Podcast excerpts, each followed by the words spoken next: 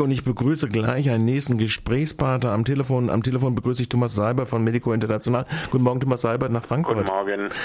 Thomas Seibert, ein Jahr ist es jetzt her, dass wir uns unterhalten haben, glaube ich. Nee, wir haben zwei Tage später, glaube ich, uns unterhalten. Yeah. Da gab es den großen äh, Brand in Karachi bei Ali Enterprises. Ähm, ungefähr 250, 257 Brandopfer hat es damals gegeben. Wir haben uns danach nochmal unterhalten. Es gab eine, dann unter politischen Druck eine Zusage für die Entschädigung der Brandopfer durch Kick. Äh, als Soforthilfe wurde eine Million im Dezember in Aussicht gestellt.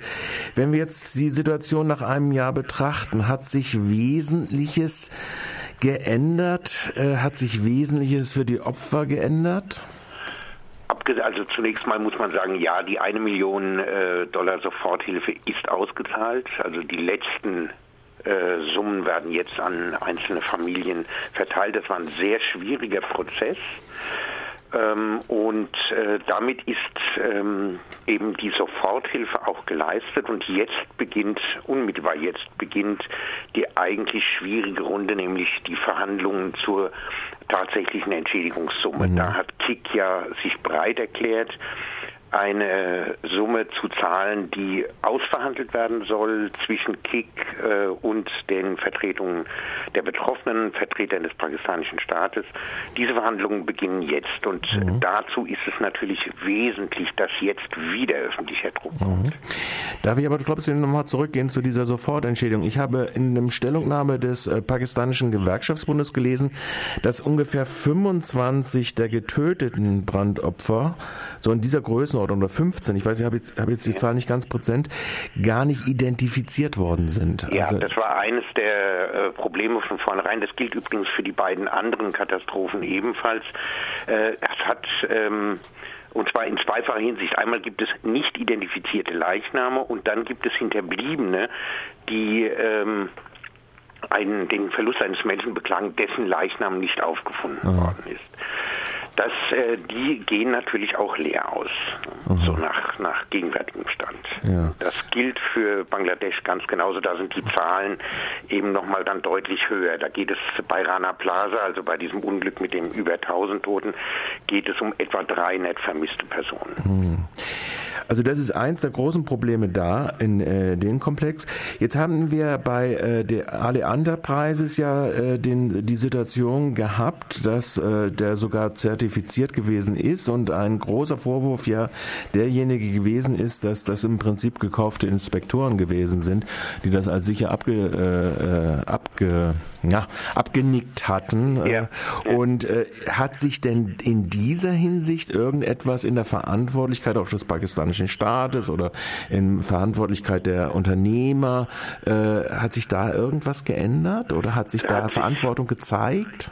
Nein, von den beiden äh, Firmen, die, äh, um die es dabei geht, hat sich gar nichts gezeigt. Es ist eine Klage in Vorbereitung ähm, und äh, es ist Teil der Forderung, die wir an KIK haben, als den Hauptverantwortlichen für das ganze Unglück, dass KIK selbst Sorge dafür tragen muss, dass alle Verantwortlichen in die Verhandlungen einbezogen werden muss.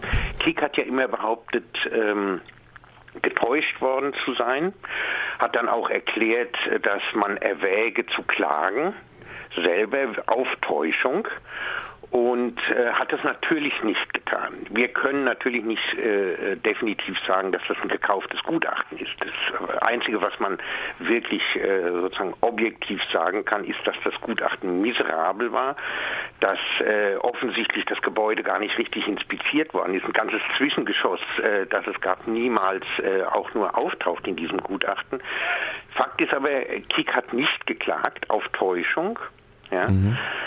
Insofern äh, äh, kann man sagen, ähm, da gibt es möglicherweise eine verborgene Geschichte kann mhm. man unterstellen. Was man jetzt aber definitiv fordern muss, wenn Kick die Verantwortung übernimmt und wenn Kick in Europa sitzt und jemand ganz anderes ist gegenüber einer äh, italienischen Firma, die sich völlig resistent zeigt gegen jede Art von mhm. äh, in die Pflicht nehmen, dass Kick selbst aktiv wird. Das ist Teil unserer Forderung. Kick mhm. soll dafür sorgen, dass alle Verantwortlichen, und das schließt eben die Gutachterfirmen mit ein, an den Verhandlungstisch kommen, jetzt in den Verhandlungen für die eigentliche Entschädigung. Mhm. An diesen Tagen wird ja in Genf äh, der Prozess, dann ist er dann weitergegangen. Wir hatten ja noch zwei katastrophal schon angesprochen äh, in Bangladesch äh, mit noch wesentlich größeren Todeszahlen. Äh, jetzt ist ja die Frage in diesen internationalen Verhandlungen, was sind da für Forderungen, die auf der äh, Agenda stehen? Forderungen sowohl zu den äh, Unternehmerverbänden, Forderungen zu den äh, im Prinzip Nutznießern, also den Handelskonzernen, Forderungen gegenüber den Staaten, die involviert sind in Bezug auf Ge Gewährleistung von Gewerkschaftsrechten. Ja. Also man muss es in, in, im Grunde in drei Sachen äh, unterteilen. Das erste ist die Höhe der Entschädigungssummen. Mhm. Es gab ein äh, 2005 eine erste große äh, Katastrophe in der Textilindustrie, wiederum in Bangladesch. Äh, dort gab es äh, eine ähnliche Situation wie bei Kick, das heißt eine Firma, die der Auftraggeber war. Es kam zu Verhandlungen. Die Verhandlungen sind sehr gut verlaufen und es wurden 20 Millionen Dollar gezahlt. Das ist eine vergleichbare Größensumme. An dieser Summe orientiert man sich jetzt auch in den Verhandlungen bei Ali Enterprise. Entsprechend sind die Verhandlungen beim Fall Tasrin Fashion, also der erste Fall in Bangladesch, da ist die Summe etwas niedriger und Rana Plaza ist die Summe natürlich deutlich höher. Der entscheidende Punkt ist die Verhandlungen damals 2005 sind von der ILO äh, vermittelt worden. Daraus ist auch eine ILO-Norm entstanden. Mhm. Und insofern ist das jetzt nicht einfach aus der hohlen Hand geschüttelt, dass die mhm. Gewerkschaften etwa sagen würden, wir denken uns jetzt eben, dass man diese oder jene Summe jetzt mhm. äh, haben will, sondern es gibt eine von der Internationalen Arbeitsorganisation und die ist ja Tripartite, also das sind Unternehmer, Gewerkschaften, Regierungen beteiligt, gibt es eine Norm, an der kann man sich orientieren, an der muss man sich orientieren und da, um das jetzt auf, äh, hin, äh, auf ähm, Ali Enterprises eng zu führen, geht es um eine Summe von ungefähr 20 Millionen Dollar. Mhm. Nicht allein für Kick, sondern Kick, die Gutachterfirmen, der pakistanische Staat und die pakistanischen Eigentümer. Mhm. In Langzeitentschädigung für die Angehörigen der Brandopfer. Genau, und das schließt ein, äh, natürlich in erster Linie die Hinterbliebenen, dann diejenigen, die verletzt wurden. Es schließt aber auch ein, äh, die über 1000 Beschäftigte, die ihren Arbeitsplatz und damit ihr Einkommen verloren haben. Und es schließt, äh, es wird sich nicht nur um individuelle Hilfszahlungen und Entschädigungszahlungen ähm, handeln, sondern es schließt ein die Finanzierung zum Beispiel von äh, Brandschutzmaßnahmen, von auch von Ausbildung, wie man mhm. sich in solchen Fällen verhält. All dies ist Teil äh, der Entschädigungssumme.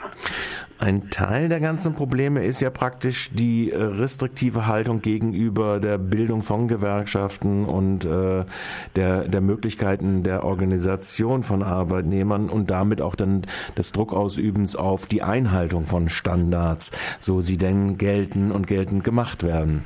Genau, das sind die beiden nächsten Punkte. Ähm, in Pakistan wie in Bangladesch äh, gibt es zwar formell äh, Zulassung von Gewerkschaften, aber de facto wird die gewerkschaftliche Organisation rundweg in jeglicher Hinsicht behindert, auch mit Gewalt. Gibt nach wie vor den Fall von äh, zwölf pakistanischen Gewerkschaftlern, die mittlerweile seit Monaten in Haft sitzen, wo es einen Komplott quasi gibt zwischen der äh, Polizei, den betroffenen Unternehmen. Man hat diese Leute als Gangster inhaftiert unter dem Terrorismusgesetz gleichzeitig mit dem Vorwurf, sie hätten versucht, äh, den Unternehmer zu erpressen. Die äh, versuchte Organisation einer Gewerkschaft in diesem Betrieb sei nur vorgeschoben gewesen. Mhm. Das ist sozusagen äh, voll ins wirkliche Leben gegriffen, was mhm. es heißt, in Pakistan vergleichbar in Bangladesch eine Gewerkschaft aufzubauen. Deswegen ist die erste Forderung, die erste politische Forderung, die auch mit der Entschädigung äh, verbunden ist, ähm, die Freiheit gewerkschaftlicher Organisationen, die zu gewährleisten. Und äh, daran hängt dann natürlich der dritte Punkt, was sich gar nicht geändert hat.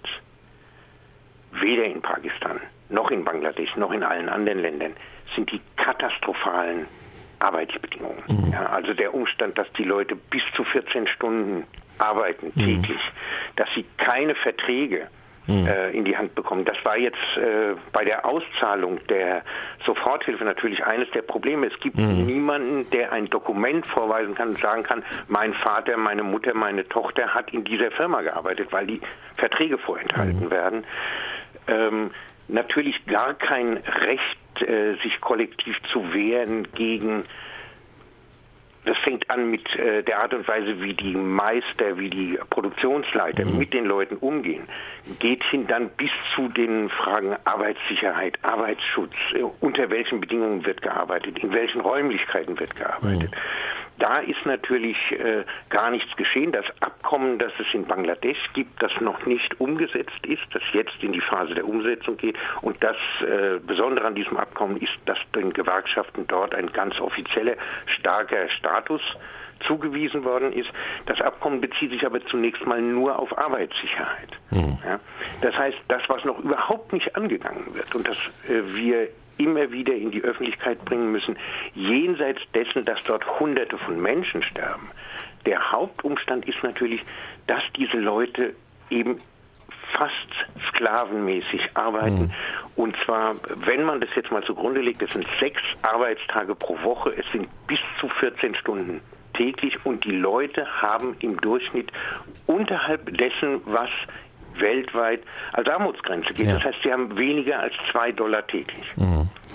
Also das Kernproblem dieser Überausbeutung existiert fort. Das existiert fort und das ist eben äh, in keinster Art und Weise Verhandlungsgegenstand. Das mhm. muss man dazu sagen. Das ist etwas, was ich will es mal darum sagen, sowohl warum haben die Verhandlungen in Bangladesch sich so lange hingezogen, bis es jetzt überhaupt zu Verhandlungen kommt? Warum hat die Auszahlung der Soforthilfe so lange gedauert? Weil die Solidarstrukturen der Arbeiterinnen und Arbeiter schwach sind. Ja?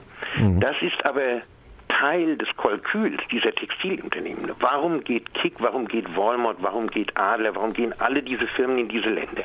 Nicht nur, weil dort aufgrund der Armut Hunderttausende zur Verfügung stehen für Jobs, wo man bei 14 Stunden täglich sechs Tage die Woche weniger als zwei Dollar im Tag verdient, sondern wo es auch politische Verhältnisse herrschen, in denen es so etwas wie eine ausgebildete Gewerkschaftsmacht und eine politische Macht äh, der einfachen Leuten kaum gibt. Das ist Teil des Kalküls.